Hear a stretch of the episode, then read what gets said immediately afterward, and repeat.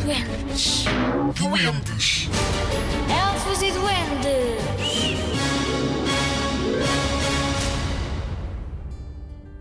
O rapaz que fez com que a princesa dissesse: Isso é que é uma história.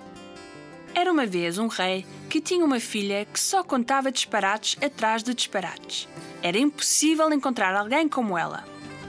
Um dia, o rei decidiu que se alguém contasse tantas mentiras à princesa que ela acabasse por dizer: Isso é que é uma história. Acabaria por casar com ela e ficar com metade do reino. Muitos tentaram sua sorte, mas em vão.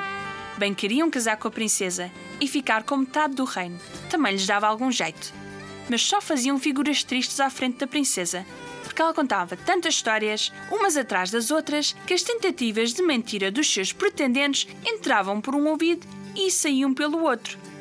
Um dia, chegaram três irmãos para tentar a sua sorte.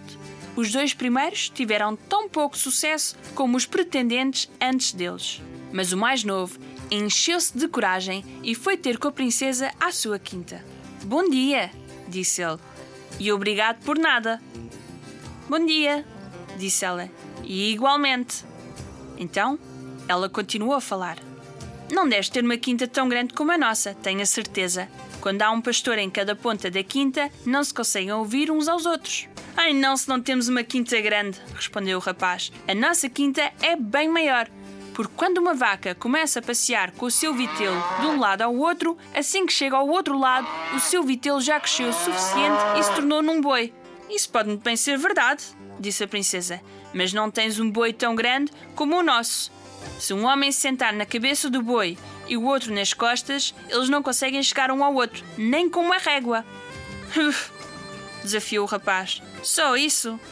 Nós temos um boi tão grande que se dois homens se sentarem em cima dele e chamarem um pelo outro, não se conseguem ouvir. Isso pode muito bem ser verdade, respondeu a princesa. Mas não tens tanto leite como nós temos. Acredita, por todo o nosso leite dá não só para fazer manteiga, como também queijo e natas. Ah, tens assim tanto leite, é? respondeu o rapaz.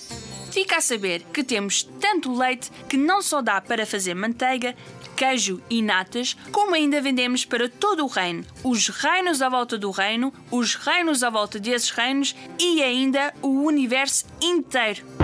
Isso é que é uma história, disse a rapariga. O meu pai nunca conseguiu fazer tal coisa.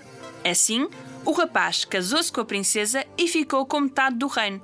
Passou também o resto da sua vida a vender leite, queijo, manteiga e natas.